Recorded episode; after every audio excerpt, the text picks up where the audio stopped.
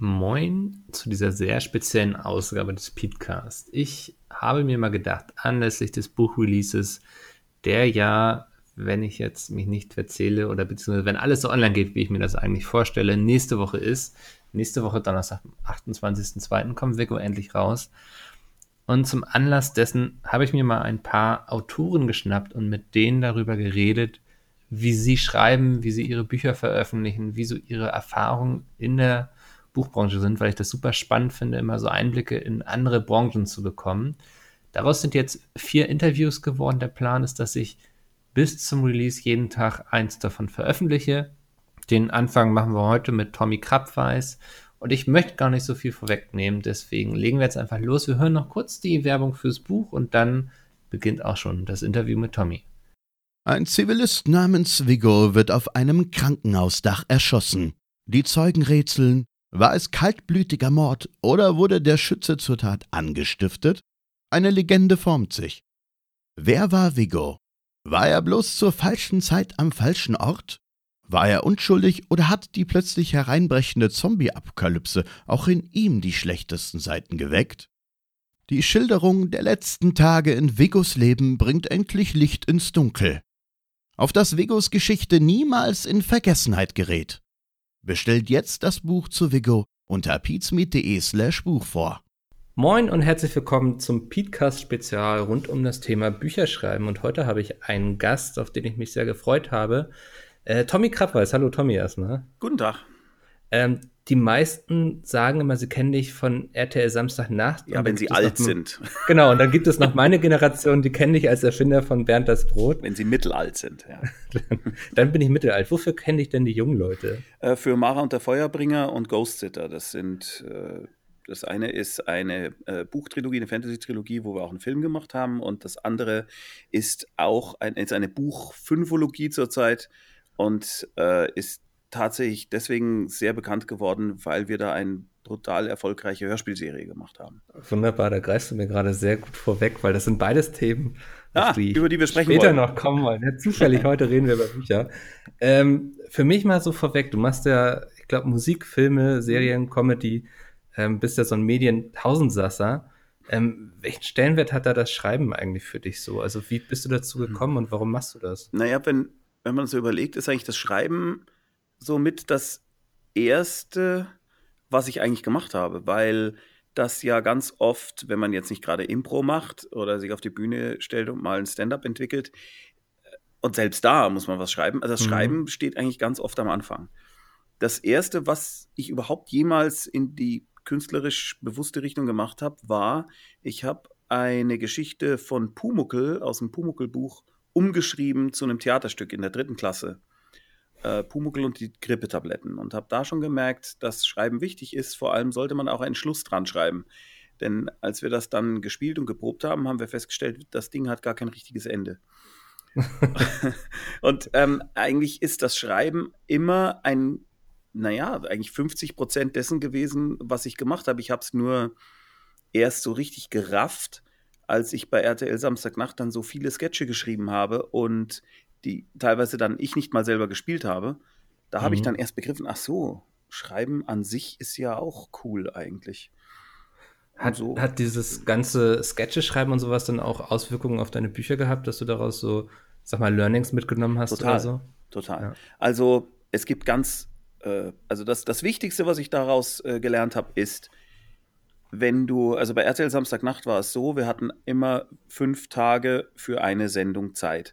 Das heißt, du konntest am Montag und Dienstag schreiben äh, oder dir was überlegen. Und Dienstag, Mittwoch, Donnerstag waren Proben und Aufzeichnungen von den vorproduzierten Sketchen. Und am Freitag wurde der ganze Käse einmal Durchlauf geprobt, einmal general geprobt und dann direkt aufgezeichnet. Das heißt, mhm. die Disziplin habe ich da gelernt, also was andere Leute in einer Lehre lernen. Ich wusste, wenn ich mich jetzt nicht hinsetze, eine geile Idee habe und die dem Balder auch gefällt, dem Hugo Egon Balder war ja der Produzent, dann ja. wird dieser Sketch nicht stattfinden. Äh, oder es wird vielleicht gar nichts von mir stattfinden. Und das war natürlich für uns Comedians auch immer sehr wichtig, dass wir da irgendwas beitragen. Äh, mhm. Äh, rein schon äh, aus äh, jugendlichen Ego-Gründen war es schon wichtig, dass man nicht nur am Schlussapplaus rauskommt und ansonsten nicht stattfindet. Das heißt also, es war schon immer wichtig irgendwie, dass man auch geile Ideen hat und man wollte auch coole Sachen machen und, äh, und glänzen mit den Sachen, die man kann. Insofern habe ich da Disziplin gelernt. Das ist das eine Learning. Das andere sind wirklich, das ist Handwerk. Also zum Beispiel, wenn du eine Pointe schreibst, die idealerweise vielleicht auch jemand später sprechen soll, oder ein Gag, dann muss das Wort, das den Lacher beinhaltet, ganz ans Ende des Satzes. So ganz banale Sachen. Weil ja. wenn der, das Wort, warum die Leute laut lachen wollen, in der Mitte vom Satz kommt, dann lachen die Leute nicht laut, weil sie, weil du ja noch redest und sie dir zuhören wollen. Und wenn du aber dann noch deinen Satz und deine zwei Nebensätze hintereinander abgefrühstückt äh, hast, ist der Moment, wo sie vielleicht gelacht hätten, vorbei. Mhm. Also solche Sachen habe ich natürlich auch gelernt. Ja. Ähm, was ich mich auch so gefragt hatte, so weiß nicht, ich schreibe so jeden Feierabend irgendwie so ein paar Seiten runter, aber mhm. ich vermute mal, du hast ja sehr viel um die Ohren. Wann findest du überhaupt die Zeit und die Ruhe auch zum Schreiben? So, also gibt es bei dir wie so einen mhm. regelmäßigen Turnus, dass du sagst, jeden Abend eine Stunde oder? Nee, ähm, das gibt es bei mir nicht. Das, das Dumme ist ja, dass generell, glaube ich, auch zu einem gewissen Grad, wahrscheinlich bei deinem Job auch, ist es ja so, mhm. man könnte ja theoretisch eigentlich immer arbeiten, wenn man wollte. Ja. ja und sei es nur mit dem Handy Mails beantworten. Insofern oh, ja. hat sich das alles total zerfasert. Das, außerdem ist es so, dass mein Job hier in der Firma, in der Bumfilm, äh, ja auch das Schreiben teilweise beinhaltet. Also ich sag mal, wenn wir jetzt wieder neue Ghost Sitter Staffeln für Amazon Music machen, dann muss ich mich hinsetzen und da eine Regiefassung aus den Büchern erstellen. Dann schreibe mhm. ich. Wenn ich jetzt im Rahmen meiner Tätigkeit äh, bei der Bumfilm eine Sketchshow erfinde, dann schreibe ich auch halt ganz normal wie andere Leute während der Arbeitszeit. Aber wenn ich eine Idee für einen Roman habe, wo ich jetzt erstmal mir denke, okay, das bringt der Firma jetzt erstmal nichts, ja, oder Mara und der Feuerbringer habe ich immer nachts geschrieben eigentlich. Also okay, ich habe tagsüber meinen Job bei der Bumfilm gemacht, da hatte ich ja noch keine Ahnung, dass das so gut funktionieren würde mhm. mit den Büchern und habe halt immer mir nachts dann ein paar Stunden weggeknapst oder teilweise auch in der Früh, wenn ich um fünf aufgewacht bin, zufällig mal, weil ich was Schweres gegessen habe. Disziplin. Gedacht, was, dann schreibe ja. ich halt jetzt gleich noch zwei, drei Stunden, bevor es losgeht. Ja, also kann man das schwer. Also ich habe, okay, um es äh, einfach zu beantworten, nein, ich habe keine festen Schreibzeiten. ja, habe ich schon fast befürchtet, ja. ja. Ähm, lass uns mal noch mal kurz über deine autobiografischen Bücher reden. Du hast mhm. ja auch mit das Vorzelt zur Hölle auch mit deinem Vater gemeinsam genau. so über eure Campingurlaube geschrieben. Mhm. Da habe ich mich so gefragt, wie geht man eigentlich an so ein Buch ran? Weil ich so sowas Fiktives, da setzt man sich ja im Grunde hin und denkt sich was aus, mhm. aber bei so einer Autobiografie habt ihr euch da abends mit einer Flasche Bier oder Flasche Wein mhm. zusammengesetzt und einfach mal zusammengetragen, was ihr noch so im Kopf habt? Also bei dem ersten Buch, bei Das Vorzelt zur Hölle, war es eigentlich so, dass äh, halt die lustige Familie an Weihnachten zusammensaß und wir dann einfach beim Essen darüber äh, geredet haben, wie scheiße ich das fand äh, und wie geil mein Vater es fand ja. und wie geil mein Bruder es fand und äh, wie Medium es meine Mutter fand. und, und dadurch ähm, habe ich einfach erstmal angefangen zu schreiben, aber als ich dann was geschrieben hatte, habe ich das dann meinem Vater geschickt und habe gesagt, lies das mal. Und dann hat der gesagt, ah ja, so, also das, das stimmt ja so nicht. Dann habe ich gesagt, okay, dann schreib du deine Gegendarstellung. Ja, das mache ich, hat er gesagt. Und nach zwei Tagen hatte ich dann seine Gegendarstellung, die tatsächlich komplett anders war, als wie ich es in, der, äh, in Erinnerung hatte. Und das erste Buch haben wir eigentlich in dieser Form so hin und her geschrieben. Ich habe ihm wieder was geschickt, er hat mir was geschickt, dann haben wir uns ein paar Mal getroffen, er hat gesagt, ich habe da noch eine Idee und da können wir noch drüber reden. Und das zweite Buch, Sportlerkind, das haben wir dann ganz konsequent gleich in Form eines Gesprächs gemacht, was wir auf Video aufgezeichnet haben. Also wir saßen zwei mhm. Tage zusammen und haben uns gemeinsam äh, mit meiner Mutter und mit meiner Frau, die die Geschichte alle noch nicht kannte, zusammengesetzt und haben uns an Sachen erinnert. Und dieses Ding hat äh, meine Frau dann transkribiert, also quasi in Schriftform übersetzt. Ja. Und daraus haben wir dann das Buch geschrieben. Ja, und so habe ich es auch bei LeFloid gemacht. Mhm. Ich habe ja mit ihm zusammen dieses äh, äh, das Real-Life-Buch geschrieben. Und da war es so, da haben wir uns auch wirklich für viele, viele, viele, viele, viele Stunden in einen Raum eingeschlossen mit zwei ja. Kameras. Und ich habe ihn alles gefragt, was mir eingefallen ist, habe überall nachgehakt. Das war wirklich auch für ihn, glaube ich, anstrengender als für mich. Äh, und immer wieder gefragt, immer wieder nachgebohrt. Und das ganze monströse Ding wurde dann in Schrift übersetzt und dann habe ich das genommen und habe es sozusagen zusammengedampft, damit es in ein Buch passt. Hm. Gibt es die Videos davon noch? Also ist da der Plan, dass das auch mal irgendwo veröffentlicht wird? Oder? Von LeFloid? Genau, ja. Ach, also, naja, nö. Also es gäbe schon Ausschnitte, die man, äh, mhm. äh, die man veröffentlichen könnte, weil, äh, weil sie ein bisschen wie eine Extended äh, Edition von den Dingen sind, die im Buch stehen. Ja. Aber das war eigentlich schon eher für mich zum Arbeiten gedacht. Das ist jetzt nicht okay. sauber geleuchtet oder irgendwas, sondern ich wollte halt einfach, ich wollte ihn auch sehen können, wenn ich mir was nochmal äh, vor Augen führe. Weil mhm. es ist so, wenn du ein Transkript von einem Video hast, dann kann das sehr, sehr gut sein, dass das ganz anders rüberkommt. Wenn du aber siehst, dass er dabei grinst oder irgendwelche äh, Gesten macht, und deswegen bin ich relativ oft dann immer wieder in das Video zurückgesprungen an den Timecode und habe geguckt, sag mal, wie, wie, ist denn sein State of Mind da? Was, wie, wie, was denkt er denn da gerade wirklich? Meint er ja. das so? Und dann stellte sich sehr oft raus, das war entweder ironisch oder bitter, bitter, bitter ernst und überhaupt nicht ironisch. Und dafür war das Video wirklich sehr, sehr hilfreich. Wie, wie kam es eigentlich zu der Kooperation? Ähm, Moment, ich muss mein Handy weiter weglegen, sonst macht es Duck, Duck, Duck. ähm, es kam. Ist das jetzt weit genug weg? Warte mal, entschuldige. Also ich höre nichts auf jeden Fall. Ja, aber ich, warte.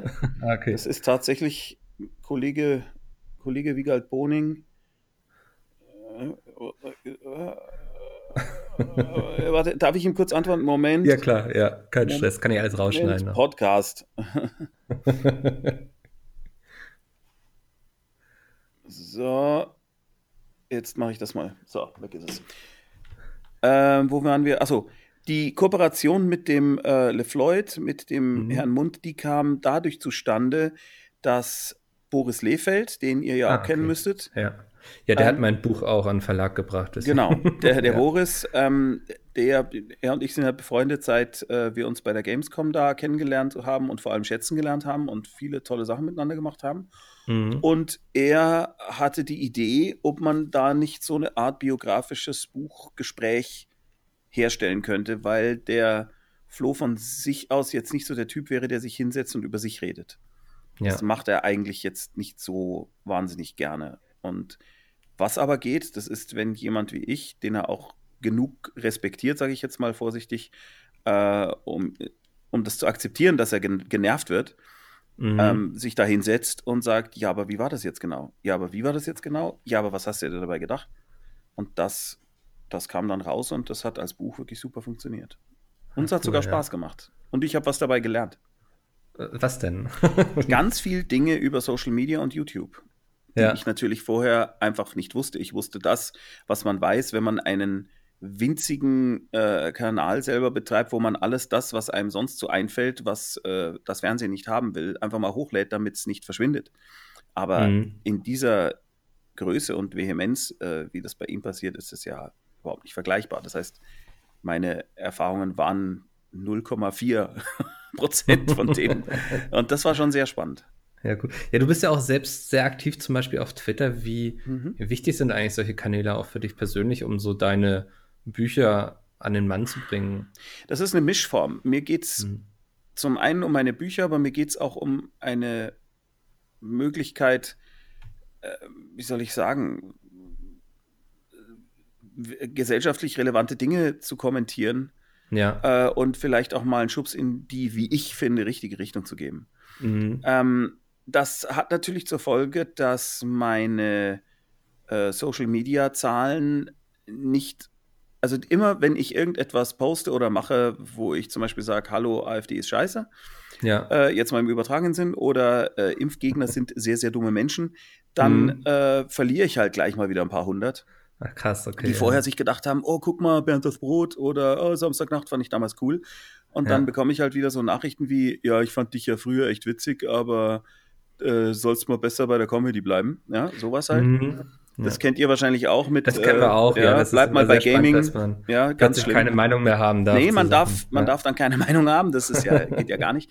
Ja. Und ähm, deswegen ist mir das aus mehreren Gründen ist mir das sehr wichtig, aber es hat auch einen anderen Effekt, äh, zum Beispiel, wenn ich, ich bin ja auch der künstlerische Leiter vom Gamescom Cosplay Village. Mhm. Und wenn ich da irgendwie Angebote habe, wie zum Beispiel, äh, meldet euch mal bei mir, wir haben eine Bühnenshow, meldet euch deswegen oder das und bla bla bla. äh, dadurch, dass äh, mein Fandom, wenn man so will, einfach in Fantasy und Cosplay und Gaming sehr gerootet ist, melden sich dann halt auch viele Leute und freuen sich dann auch. Und es gibt ja. auch eine, eine Gruppe, wo ich immer wieder reinschreibe, wenn ich sage, schaut mal, wir, wir drehen jetzt was, äh, ich brauche dies oder jenes. Das ist damals entstanden durch Mara und der Feuerbringer. Wir hatten eine Szene, wo wir drei Tage im Brunnenhof äh, vom, von der Residenz in München gedreht haben. Und ich brauchte einen Mittelaltermarkt und Leute, die vor einem Lindwurm davonlaufen. Mhm. Und dann habe ich tatsächlich als erstes die Fans von Mara gefragt und habe gesagt, wollt ihr im Film mitmachen?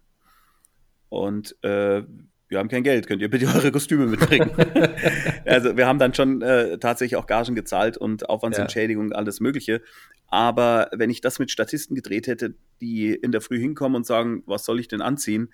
Äh, Lindwurm nie gehört, das hätte nie funktioniert. Und die mhm. Leute, die ich da hatte, die waren halt zum großen Teil auch Lab erfahren. Den ah, brauchst du nicht ja. erzählen, äh, wie das geht, wenn man sich vor etwas äh, erschrecken soll, was im Wesentlichen aussieht wie ein Tennisball auf einer Stange. Ja, das ist wirklich ja. kein Problem. Und es ist der Hammer geworden. Also das ja. war wirklich ganz, ganz großartig. Wir hätten das ohne die gar nicht geschafft. Also auch das ziehe ich aus Social Media. Dann, dann erzähl doch mal gleich, äh, weil mhm. das war auch noch so meine Frage. Wie ist es eigentlich zum Film gekommen? Weil so deutsche Fantasy als mhm. Film ist jetzt nicht das Üblichste, würde ich behaupten. Nee, die letzte erfolgreiche Unternehmung in der Richtung war eigentlich die unendliche Geschichte. Danach war es lange still. Es gab immer oh, wieder Versuche, ja. aber das große Problem ist, dass die Filmverleiher und zum gewissen Grad auch die Fernsehsender zwar Fantasy gut finden, aber nicht unbedingt aus Deutschland und mhm. dann generell auch so wie ich das mache, so sage ich mal Family Entertainment. Ich möchte ja gerne, dass alle da Spaß haben dran, ja? ja. So wie in einem idealerweise in einem Pixar-Film, den jeder angucken kann, wo keiner sich zu cool ist oder äh, oder wo, wo man das Gefühl hat, oh, da kann ich jetzt irgendwie mit meiner achtjährigen Tochter nicht rein oder so. Das finde ich halt total geil, wenn einfach alle da Spaß haben können dran. Und mhm. Family Entertainment, deutsches Family Entertainment gibt es eigentlich gar nicht. Und deutsche Fantasy gibt es eigentlich nur in Büchern, da ist sie sehr erfolgreich, aber in Film und Fernsehen so gut wie gar nicht. Darum war das brutal schwer. Und ich habe auch wirklich mehrere Jahre immer wieder gesagt, aber schaut doch mal, aber schaut doch mal, aber schaut doch mal. Und irgendwann hat RTL dann gesagt, hm, warum machen wir nicht mal einen Film? Wir zahlen die ganze Zeit immer in die äh, Filmförderungen ein ja. als Sender, aber wir holen nie was ab, weil wir nie selber Filme fürs Kino drehen. Und als es dann zu der Entscheidung kam, den Film zu machen, ach ja, das war übrigens deswegen so, weil die Tochter von der damaligen Fiction-Chefin hat das Konzept auf dem Schreibtisch ihrer Mutter gesehen und hat gesagt, ah, die Bücher habe ich gelesen, die sind so geil, ihr müsst es drehen. So kam ja, perfekt, das. Ja. ja. Und ähm, mittendrin, als wir den Film gedreht haben, wechselte dann zum einen der Posten des Unterhaltungschefs bei RTL, mhm. was ein Riesenproblem ist erstmal, weil der Neue kriegt dann da ein wirklich teures Projekt auf den Tisch und hat eigentlich jetzt nur zwei Möglichkeiten. Wenn es erfolgreich ist, war es seine Vorgängerin. Wenn es floppt, ist er schuld. ja? ja? Also wirklich eine, eine, blöde Situation. Und das andere ist, dass ähm, Konstantin Film, der Verleih, äh, der über die Redpack, äh, die den Film produziert haben, ähm, die natürliche Wahl war. Hm. Ähm, die fanden also Fantasy und Family Entertainment und den Film generell und die Gags und so, die fanden das eigentlich alles ziemlich furchtbar. Und haben dann dementsprechend wenig dafür getan, dass irgendjemand erfährt, dass es den Film gibt. Ja. Und ähm, das Problem war dann, oder interessant war, dass dann so zwei Wochen vorher, bevor der Film ins Kino kam, haben sie dann plötzlich gemerkt, ich war sehr erfreut darüber, äh, Konstantin war, glaube ich, ein bisschen erstaunt, dass die Kritiken so gut sind von den Pressevorführungen. Mhm. Es gab einen einzigen Verriss ähm, und alle anderen, also wirklich querbeet, die GameStar hat geschrieben, es ist der beste Fantasy-Film seit der unendlichen Geschichte, deutsche Fantasy-Film, ja, um Gottes Willen. Ja, ja die GameStar ja. die, die, Süddeutsche und die Elende Bildzeitung. Also diese drei Zeitungen fanden alle den Film gut, was mhm. sehr verstörend ist, weil normalerweise gibt es das eigentlich so querbeet nicht. Und ganz, ganz viele andere Leute fanden ihn toll. Und dann haben sie sich, glaube ich, so ein bisschen überlegt, ah ja, hm, könnte man vielleicht doch mal was machen, aber dann war es schon zu spät. Okay. Und äh, der Film hat auf DVD dann äh, super funktioniert. Und er lief auch auf Video on Demand richtig geil und er läuft auch im Fernsehen immer gut. Aber im mhm. Kino hat es leider nicht funktioniert.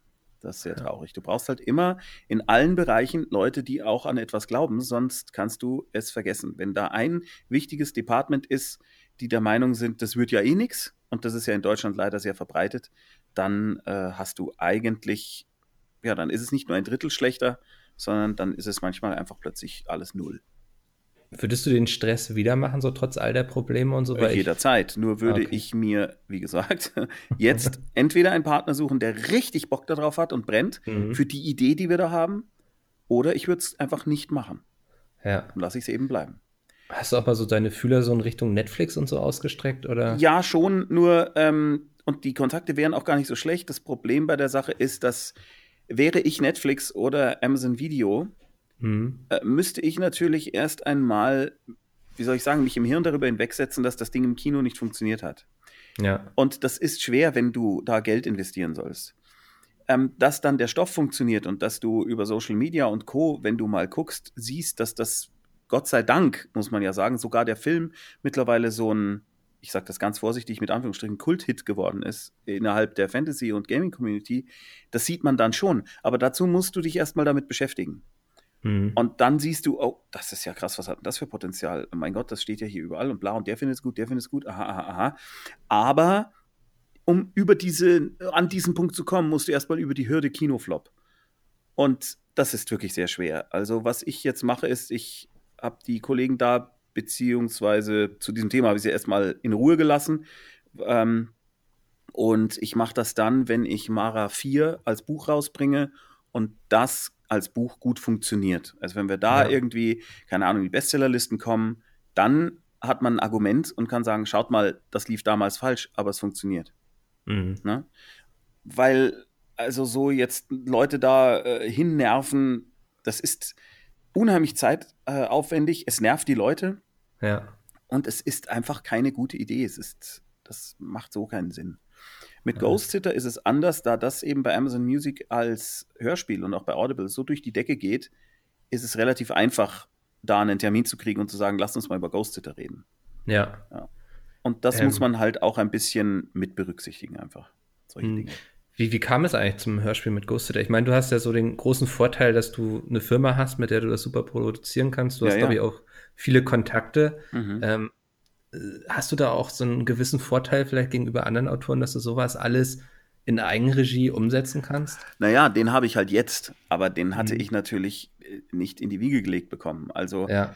Äh, es steht jedem Autoren frei, erstmal Comedian zu werden, mhm. Leute kennenzulernen und dann jahrelang als Regisseur äh, versuchen zu arbeiten und dann versuchen, eine Firma zu gründen und irgendwann dann 22 Festangestellte zu haben. Das kann ja jeder machen. Das ja. ist ja nichts, was ich irgendwem verbiete oder jemanden per se voraus habe, sondern das ist ja etwas, was man machen kann. Und ich meine, genauso ist es bei Pete's Meet ja auch. Ja, das ist mhm, ja nicht, dass definitiv. man sagt, ja, äh, ihr habt ja jetzt da diese Vorteile, bei euch geht ja alles ganz leicht. Dann kann man sagen, ja, äh, aber da kam jetzt nicht der Boris Lehfeld und hat gesagt, ich schenke euch hier Prominenz. ja, nee, ja. also ich mache mir auch nichts vor, dass mit dem Buch wäre auch bei weitem nicht so einfach geworden, wenn da nicht eine riesen Community Eben. hinterstehen würde. So. Genau, aber diese Community, ja. die habt ihr euch ja verdient, die kommt ja irgendwo her. Mhm. Das heißt, im Endeffekt kann man sagen, klar, Natürlich ist es jetzt einfacher. Es war aber 30 Jahre lang die Hölle. ja? Ist wahrscheinlich immer noch anstrengend. Manchmal. Es ist immer noch anstrengend, aber ja. natürlich habe ich, also zum Beispiel, wenn der Wiegald Boning sich meldet und sagt, ich habe da ein Projekt, das würde ich gerne machen, machst ja. du mit? Dann lese ich das gar nicht, sondern ich mache einfach mit. Wenn ich den Hugo Egon Balder frage, ob er bei Ghost Sitter eine Rolle spricht, liest er das gar nicht, sondern er macht einfach mit. Hm. Das ist dann schon toll. Bei äh, Christoph Maria Herbst ist das nicht so. Der liest zwar gerne Sachen, äh, wenn ich sie ihm schicke, aber der würde schon auch Nein sagen, weil der wirklich, ja. äh, also wir sind freundschaftlich, kollegial miteinander äh, wunderbar, aber es ist jetzt nicht so, dass der mir jetzt blind vertrauen würde und sagt, egal was du schickst, ich mache das einfach. Mhm. So wie ich es jetzt bei Wiegald machen würde. Und dann gibt es halt andere Kollegen wie Olli Kalkofe, die, wir sind uns gegenseitig einfach sehr, sehr gewogen und finden toll, was der jeweils andere macht. Und wenn es terminlich irgendwie passt, dann kommt es halt zu einer Zusammenarbeit wie jetzt bei Bilbo und seine Bande, ist auch ein Hörspiel, auf Basis von einer alten Geschichte von der Augsburger Puppenkiste. Da hat er jetzt in der zweiten Staffel eine schöne große Rolle gesprochen. Ja. Klar. Und ich habe ein Tonstudio. Also ich habe genau genommen zwei Tonstudios und habe deswegen natürlich Vorteile, die andere Leute, die kein Tonstudio haben, nicht haben. Mhm. Klar. Ähm, hat, also lohnt sich sowas auch ganz schnell so für so einen Autoren, so ein Hörbuch oder? Nö. Nee. Nein. Das, Also das äh, kann man einfach so sagen. Wenn Mhm. also die, die, die, die Bezahlung bei Audible und Amazon Music ist so, dass man es dafür herstellen kann. Ja. Ähm, aber äh, die, das, was du als Autor jetzt für ein Hörspiel bezahlt bekämst, ist bei weitem nicht so, wie wenn du jetzt für eine Fernsehserie schreiben würdest. Okay. Der Unterschied ist aber, es macht halt für Amazon Music und Audible so ungleich viel mehr Spaß, als zum Beispiel jetzt für einen durchschnittlichen öffentlich-rechtlichen Sender zu arbeiten. Mhm. Weil es dort nicht diese Bedächtnisträger und dieses Gremium-Problem gibt und viele, viele andere Dinge, die man beim öffentlich-rechtlichen Fernsehen, denen man da ausgesetzt ist. Also bei Audible haben wir eine Producerin, Barbara Landsteiner, die, die sagt zu mir, du, äh, wir hätten gerne irgendwie so und so und so, sowas in der Richtung. Hast du da eine Idee? Dann sage ich, ja, wie wäre denn das, das, das? Ach, das ist ganz cool. Nee, das ist doof. Ach, das ist cool. Schreib doch mal fünf Seiten. Ach, das ist ja ganz gut. Und es geht alles so freundschaftlich und entspannt. Ja. Und so geht das die ganze Zeit. Und die vertrauen uns auch so sehr. Also das heißt, wenn ich dann die Skripts geschickt habe, dann sitzt da nicht die ganze Zeit ein Redakteur und hört zu und sagt, "Hm, ja, nee, äh, äh, so wie das früher bei Bernd das Brot bei den Drehs der Fall war, jetzt nicht mehr, aber früher, dass wir Mhm. da einen Redakteur hatten, der die ganze Zeit dabei war und der schon während dem Take, den ich drehe, wo noch gar nicht sicher ist, ob das der Take ist, den ich nehme, schon Ja. irgendwie von hinten kam, ah, ah, naja, äh, ja. Also, so ein Aufpasser, ne? ja, so ein Also, Aufpasser, ja. wirklich. Also furchtbar. Mhm. Und ähm, das hast du da gar nicht. Du hast auch nicht so dieses Gefühl, dass sich ein Producer oder Redakteur da als den besseren Autor sieht und selbst verwirklichen will. Also wir hatten zum Beispiel bei RTL mal einen Redakteur, der hat gesagt, in jedem seiner Projekte muss ein ABBA-Song vorkommen, denn dafür ist er bekannt. Und zwar, und das war wichtig. Wenn ja. du dir irgendwann denkst, ja, aber wenn da jetzt kein ABBA-Song reinpasst, wa was mache ich dann? Ja, das geht schon irgendwie. Ne? Oh, Kacke, ja. Ist ja auch schon sehr lang her, aber Ja. das zeigt dir so ein bisschen. Und dann, dann, ähm, dann gibt es auch so Situationen beim Fernsehen, dass der Redakteur etwas total geil findet, der Chef, die Chefredaktion findet es aber total kacke und dann muss er anfangen, in dem Namen der Chefredaktion die Sachen so zu ändern, möchte aber nicht unbedingt zugeben, dass das nicht wirklich von ihm kommt, weil das ja irgendwie unangenehm ist und dann Mhm. kriegst du dann so Diskussionen, ja, also ich weiß, wir haben das jetzt alles in grün bestellt, aber also rot wäre auch, auch schön. Also, also ich weiß, ich habe gesagt, grün ist gut, aber rot ist auch, also wenn, wenn, ne, also ich finde, also man sollte das alles in rot machen. Ja. Ja. aber wir haben doch jetzt schon das ganz alles grün gestrichen, die Schauspieler, alles ist grün. Ja, ja, ähm, also gut, dann machen wir das so, aber ich muss euch sagen, ich finde es schwierig. Ne? Solche Diskussionen hast du da und die Ja. habe ich halt bei den Hörspielen nicht. Das heißt, ich erkaufe mir die Tatsache, dass das naturgemäß schon allein nicht so gut bezahlt sein kann wie Fernsehen. Ich erkaufe mir damit kreative Entspanntheit, nicht unbedingt nur Freiheit, weil es ist ja Mhm. nicht, dass ich einfach machen kann, was ich will, sondern Entspanntheit und ein kollegiales Miteinander erkaufe ich mir damit, dass ich halt da nicht so viel verdienen würde, wie wenn wir jetzt eine große Fernsehserie machen. Ja. Aber es ist halt so viel geiler. Das kann ich mir sehr gut vorstellen. Mhm. So, das finde ich auch immer so, es gibt so Unternehmen, wenn wir mit denen zusammenarbeiten, das ist immer der Kreis, reinste Abfuck, weil ich habe immer das Gefühl, umso größer die Firma wird, umso mehr Abnahmeschleifen und so hast du. Das kann, das kann sein, Mhm. das muss nicht unbedingt sein, weil ich meine, Amazon ist jetzt mal vielleicht eine der größten Firmen der Welt. ja, Und da Ist- geht es schon, weil ich glaube, Die- die, Firmenphilosophie ist da ein bisschen anders, scheint mir. Ich glaube, ist dass vielleicht die, auch die Frage, wie selbstständig die Abteilung dann arbeiten genau, darf. So, ne? das ja. ist auch ein Punkt. Genau, Mhm. auf jeden Fall. Also du musst nicht alles irgendwie von 15 Leuten abnehmen lassen. Und äh, ich kann es natürlich nicht sagen, weil ich ja dort nicht per se arbeite, aber ich kann sagen, dass bei uns das Gefühl entsteht, es gibt nicht dieses Gremiums.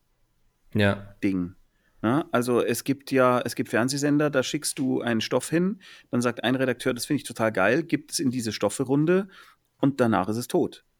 hm. Weil von zehn Leuten vier sagen, nee, das machen wir nicht. Das ist ganz besonders ein Problem bei Comedy, weil drei Leute bei drei Leuten lachen immer meistens nur, da lachen meistens nur zwei Leute über den gleichen Gag. Ja. Und wenn du jetzt zehn Leute hast, dann lachen vier ganz laut, drei überhaupt nicht, weißt du? Und Mhm. das heißt, wenn eine Gremiumsentscheidung über Comedy passiert, wirst du am Ende nur noch den kleinsten gemeinsamen Nenner haben und dann sind wir wieder bei Herr Ober, da ist eine Fliege in meiner Suppe. Ja. ja. Und deswegen ist es so, dass wenn ein Comedy-Projekt ansteht, ist meine allererste Frage, wie viele Leute entscheiden das? Und äh, wie groß ist diese Runde von Menschen, die das lustig finden muss, bevor es auf den Sender geht?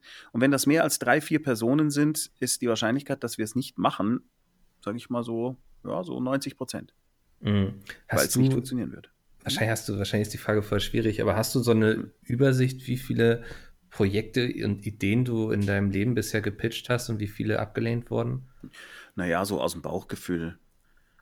Also, naja, äh, das ist bei uns ein bisschen anders als bei anderen Firmen, weil bei uns oft die Sender kommen und sagen, ihr macht doch Sachen so, wie ihr sie macht, Mhm. macht doch mal was für uns. Ah, Das cool. heißt, da ist die Wahrscheinlichkeit dann relativ groß, dass wir halt so drei Ideen pitchen und eine davon ist es dann. ja. Wenn wir aber so wie das viele Firmen machen, in diesen Monster-Pitch gehen, also zum Beispiel RTL sagt, wir hätten gerne eine Sitcom. Ja? Mhm. Und dann ballerst du da halt ohne Ende Sachen raus. Das ist schwierig. Das kann man, das kann man nicht so genau sagen, aber ich habe äh, auf unserem Projekteordner gesehen, dass wir von den Ideen, die wir hatten, da legen wir immer einen Ordner an, wenn wir eine Idee haben, die so weit kommt, dass man da auch mal eine Einseite dazu schreibt oder auch mehr. Und äh, das sind, keine Ahnung, 400, 500 Ordner Okay, krass, ja. mit Zeug. Wo man Digital natürlich auch- oder richtig Hm? ausgedruckt? Äh, nein, äh, digitale Ordner. Okay. Aber mit PDFs und Words drinne. Alles teilweise klar, auch ja. mit Musik schon drin. Also es gibt da äh, äh, krasse Sachen. Es gibt eine, wir wollten eine, eine äh, Fernsehserie machen wie ein Musical, was ja Mhm. jetzt interessanterweise durch La La Land und Co. wieder total on vogue ist, aber vor zehn Jahren, als wir die Idee hatten, wollte das keiner haben, eine Krimiserie als Musical. Ah, ähm, Okay, ja. ja. wo dann auch äh, der Pathologe halt äh, in seinem Kopf singt, äh, was er da gerade äh, aus dem Magen rausholt und keine Ahnung was, ja. äh, oder ein Verhör, was dann plötzlich gesungen ist ja. und so. Äh, fanden wir total großartig und da haben wir sehr viel Arbeit investiert und es wollte halt wirklich überhaupt gar keiner haben. Kann sein, dass es scheiße ist. Ich glaube es nicht. Ich glaube, es ist total geil. Ja. Wie viel gibst du eigentlich bei so einem Buch ähm, aus der Hand? Also redest du wirklich bei allem mit, auch ums Cover und sowas? Oder sagst du irgendwann auch so, gut, hier ist das Manuskript und der Verlag weiß jetzt schon, was am besten damit ist? So? Nee, also ich gebe, je älter ich werde, desto weniger aus der Hand. Es, Ja. äh, ich habe also bei dem, bei dem Cover ging das schon los. Nun war es bei Mara und der Feuerbringer so, dass ich einfach direkt das erste Cover, was die Grafikerin vom Verlag, die vom Verlag äh, organisiert wurde, vorgeschlagen habe, total geil fand. Hm. Und bei Ghost Sitter ebenso. Ähm, und es war auch so, dass die Redakteure dort, Redakteurinnen, eigentlich immer so entspannt waren und auch gesagt haben, äh, was hältst du von dem, was hältst du von dem? Ja. Äh, das war eigentlich immer super. Bei meinem aller, aller, allerersten, äh, äh, bei einer Buchreihe für jüngere Kinder, das hieß Der kleine große Paul über einen Jungen, der sich einmal am Tag in einen Erwachsenen verwandeln kann. Da war ich nicht glücklich mit den Illustrationen und auch nicht mit dem Cover. Das äh, hat nicht so funktioniert. Das wurde aber dann trotzdem so gemacht. Also Mhm. da war ich chancenlos. Mittlerweile schreibe ich, lasse ich mir in den Vertrag reinschreiben, dass ich da ein Vetorecht habe, damit nichts rauskommt, von dem ich denke, das ist scheiße. ja. Und inhaltlich lasse ich mir sehr, sehr wenig reinreden. Sehr wenig. Also da ist es so, ich hatte jetzt ähm, immer mal wieder Lektorinnen und Lektoren bei Verlagen, die gut funktioniert haben, in dem Sinne, dass wir gut miteinander klarkamen und über dieselben Dinge gelacht haben und das cool fanden und dann einfach ein tolles Buch rauskam. Ich Mhm. hatte aber auch schon den Fall, dass das totale Flitzpiepen waren in meiner Wahrnehmung. Die werden mich wahrscheinlich genauso bezeichnet haben. äh, und ich gesagt habe, ich kann mit diesem Menschen nicht mehr weiter arbeiten. Der, Schrägstrich die, versteht überhaupt kein Wort von dem, was ich sage, versteht kein Wort, was ich schreibe, äh, macht mir alle Gags kaputt, äh, äh, schreibt mir irgendwelche Änderungen rein, die hinterher nicht mehr funktionieren. Äh, bevor ich mit diesem Menschen weiterarbeite, fresse ich lieber Glas. ja. Ja, das gibt es schon auch. Und es hat im Endeffekt jetzt auch dazu geführt, dass ich eigentlich im Moment von den großen Verlagen weg bin, weil das eh nicht so viel bringt. Mhm. Und lieber zu einem Kleinverlag wechsel, der total super top motiviert ist und total Bock auf alles hat. Und das macht einfach viel mehr Spaß. Hast du an der Stelle mal, weil wir auch noch ein Interview mit einem Self-Publisher haben werden, mhm. auch mal drüber nachgedacht, das alles in Eigenregie zu machen? Einfach? Natürlich. Das würde sich ja bei uns anbieten, weil wir können ja mhm. das Buch, die, das Lektorat, die Grafik, das Korrektorat, alles selber machen. Natürlich habe ich, äh, es gibt auch Projekte, wo ich mir überlegt habe, ich glaube, das sollte ich generell einfach lieber als Self-Publisher machen. Ja. Aber da ich jetzt mit dem Verlag Roter Drache einen Partner gefunden habe, wo das alles so entspannt läuft, ähm, ist das so auch okay. Wenn das mal irgendwie ein Projekt ist, was komplett, also wie soll ich sagen, was einfach weder zu dem Verlag passt, noch zu mhm. einem anderen Verlag passt, dann werde ich das auf jeden Fall machen. Weil ich finde, ja. Self-Publishing ist eigentlich total konsequent und richtig für so eigensinnige Leute wie mich. wie, wie steht es denn um Mara 4? Du hattest ja eben schon mal angedeutet, dass es kommen wird. Ich schreibe dran, die, ich muss nur immer Zeit finden dazu.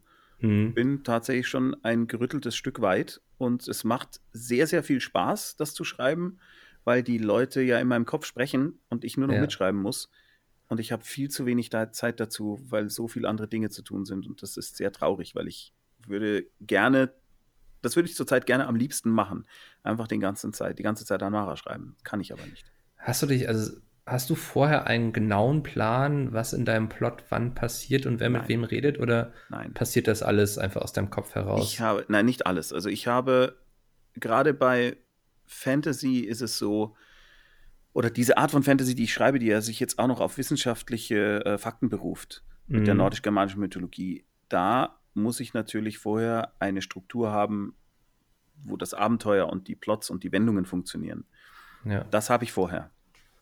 Was ich aber nicht habe, ist jetzt Dialoge oder manchmal ist es auch so, dass Figuren plötzlich in einer Szene dabei sind, die ich da gar nicht geplant hatte. Und manchmal ist es auch so, dass Figuren plötzlich etwas sagen, äh, weil sie es gerade einfach sagen in meinem Kopf, dass der, der restliche Verlauf des Buches dadurch äh, sich verändert. Mhm. Oder es kann auch passieren, dass ich auf eine Figur treffe, wie zum Beispiel in Mara 2, die Ex-Frau von Professor Weisinger, ähm, die plötzlich auftauchte und die so schön zu schreiben war und das hat so viel Spaß gemacht, die zu schreiben und den Leuten viel Spaß gemacht, die zu lesen, dass die in Band 3 einfach weiter dabei war. Ich habe die einfach ja. mitgenommen. Oder ähm, in Ghost Sitter 1 ähm, gibt es einen verrückten Anwalt, der im Hörspiel dann von Wiegald Boning gesprochen wurde, der Rufus T. Feuerflieg, und der hat so viel Spaß gemacht zu schreiben, dass der jetzt in fast jedem Buch vorkommt. Also Sowas passiert ja. schon. Und ich bin immer der festen Überzeugung, dass Dinge, die sich aufdrängen beim Schreiben, grundsätzlich mal nicht falsch sein können. Man sollte diesem, diesem Druck, der da entsteht, dem sollte man nachgeben, weil das hat mhm. meistens einen Grund. Wie bist du eigentlich damals an Mara und der Feuerbringer so in Sachen Recherche rangegangen? Weil du sagtest ja schon, germanische mhm. Mythologie mhm. ist eine wichtige Rolle. Mhm. Hast du da vorher sehr viele Wälzer ähm, dir durchgelesen oder war das eh immer schon ein großes Interessengebiet von dir? Also ich war immer schon sehr an Historie interessiert, hatte nur leider unfassbar schlechten Geschichtsunterricht oder ja. war zu blöd, um zuzuhören. Das kann ich nicht mehr so sagen. Ich war einfach ein wahnsinnig schlechter Schüler. Ähm, insofern wusste ich sehr wenig. Ich hatte nur Bock drauf und fand es spannend. Ähm, aber eigentlich kam das so, dass der Sender Pro7 gesagt hat: Grabweis, beteilige dich doch an einem Pitch für eine Mystery-Serie. Und dann habe ich angefangen, mir was zu überlegen, was irgendwie zu Deutschland passt, ja, weil mhm. Aliens mhm. und das ganze Zeug, das ist ja schon eher US-amerikanisch oder dann eben auch britisch geprägt. Also ähm, habe ich einfach nach Stoffen gesucht und äh, Google, das erste, was Google ausgespuckt hatte, war tatsächlich bei dem Thema Märchen, Sagen und so weiter, was ich halt das rumgegoogelt hatte, war tatsächlich, dass ähm, drei unserer Wochentagsnamen nach germanischen Göttern benannt sind. Und da habe ich gedacht, äh, das wusste ich nicht. Ja. Der Dienstag nach Tier und der Donnerstag nach Dona und der Freitag nach äh, Frick, der Gattin von Odin und im Englischen der Wednesday nach Wodan. Äh, Dona, Donnerstag, ja genau. Und Wodanstag. Äh, dann war ich wirklich baff und habe mir gedacht, hey, warum, warum weiß ich das denn nicht? Und je mehr ich da hinterher gegoogelt habe, am Anfang hatte ich ja erstmal nur Google mhm. äh, und Co., äh, desto spannender fand ich dann die ganze Sache. Dann habe ich mir ein paar Bücher besorgt. Und eines dieser Bücher, das wichtigste, war geschrieben von Professor Rudolf Siemek. Der hat nämlich ein Lexikon der germanischen Mythologie geschrieben. Das hat er zum ersten Mal in den 70ern gemacht und seitdem wird das immer wieder neu aufgelegt und so weiter. Und da habe ich mir gedacht, weißt du was? Frag doch den, der kennt sich aus. und ja. habe Kontakt zu dem aufgenommen und der hat dann tatsächlich gesagt, okay, ich mache dir den wissenschaftlichen Berater für deine Bücher.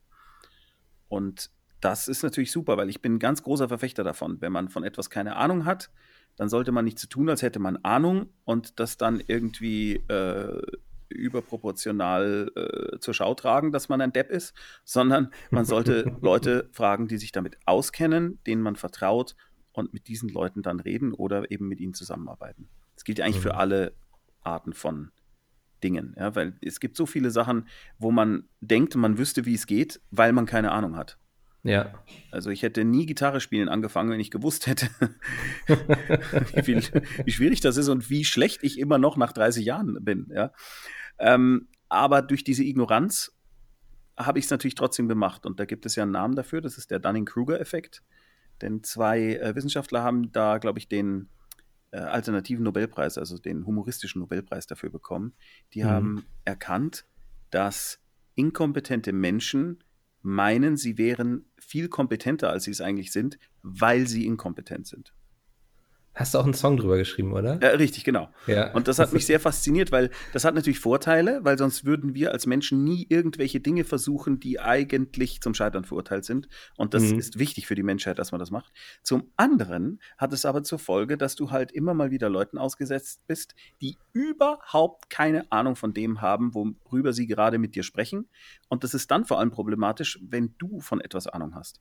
Ja. Also wenn ich jetzt von Comedy eine Ahnung habe, weil ich das jetzt mein ganzes Leben lang mache und ich sitze jemandem gegenüber, von mir aus einem Redakteur, weil wir die gerade schon hatten. Und mhm. der ist, keine Ahnung, der ist 25 Jahre alt, hat bisher in seinem Leben noch nie von einer auf einer Bühne gestanden und Leute zum Lachen gebracht, geschweige denn irgendwie mal einen Sketch geschrieben. Und der sagt dann zu uns, das ist nicht lustig dann ist das erstmal ein Problem. Ja. ja. Nur ich kann ja nicht durchdringen, weil er ist ja der festen Überzeugung, er hat recht. Mhm. Weil er keine Ahnung hat, denkt er hat Ahnung. Und das ist sehr schwierig. Es gibt einen ganz tollen Text dazu im Internet äh, auf YouTube von John Cleese von Monty Python. Ja. Der äh, hat die Rose d'Or ähm, verliehen bekommen und hat dann einen 20-minütigen Rant losgelassen über den Dunning-Kruger-Effekt und wie problematisch das war, einen Fisch namens Wanda und viele andere Sachen an den Mann zu bringen, weil er dauernd mit Leuten zu tun hatte, die weniger über Comedy wussten als er. Und dann aber an den Positionen setzen, wo sie entscheiden. entscheiden, auch, ne? genau. Ja. Wobei nicht gesagt ist, dass die nicht andere Kompetenzen haben. Also mhm. ähm, zum Beispiel bei Amazon Music ist es so, dass die Leute, mit denen wir da reden, marketingmäßig uns weit überlegen sind. Und ich ja. weiß, dass sie das sind. Ja? Das heißt, ich stelle das nicht in Frage, weil ich diese Kompetenz nicht habe. Mhm. Andererseits ist es so, dass die zu uns sagen, wenn wir was Lustiges haben wollen, dann fragen wir halt einen Krabweis und die Boomfilm und das, was die dann machen, die Wahrscheinlichkeit, dass es funktioniert, ist sehr, sehr hoch. Ja. ja. also es ist halt ein gegenseitiges Respektieren und das finde ich das Optimum. Wunderbar, das ist ein wunderschöner Schlusssatz, würde ich sagen. Das ging ja schnell. ja, du wirst lachen. Ich glaube, es, ist, es wird das längste Interview. Also mir fehlt noch eins, aber es tut mir äh. leid, habe ich zu viel geredet. Nein, es war ja sehr interessant und okay. ich finde das immer schön, wenn die Leute einfach erzählen und auch was zu erzählen haben. Das ist ja auch nicht immer so. Ich habe noch ja. so viel zu erzählen. Mein Gott, viel zu erzählen. Dann äh, hören wir uns bestimmt wieder zu einer anderen Gelegenheit. Ich ja, genau, ich kann dir. auch über, über, viele andere Dinge. Ist ja äh, das Schöne bei dir, du hast da eigentlich schon überall reingeschnuppert. Genau, außer ähm, in, in Sport ja. weiß ich nichts drüber. Aber über ihr habt sogar schon Videospiele entwickelt, wenn ich das richtig Ja, wir haben, äh, also wir machen gerade auch eins wieder. Ach was, ja, ja. ja, dann werden wir uns wahrscheinlich früher oder später eh nochmal hören. Genau. Ähm. Oder ich äh, frage dich mal was, weil ihr nämlich äh, in dem, was ihr macht, kompetenter seid als wir. Ja, auch sehr gerne. Also jederzeit. Super, ansonsten lesen wir uns eh auf Twitter. Also genau. Ähm, dann vielen Dank und dann bis sehr dahin. Gerne. Ciao. Ciao.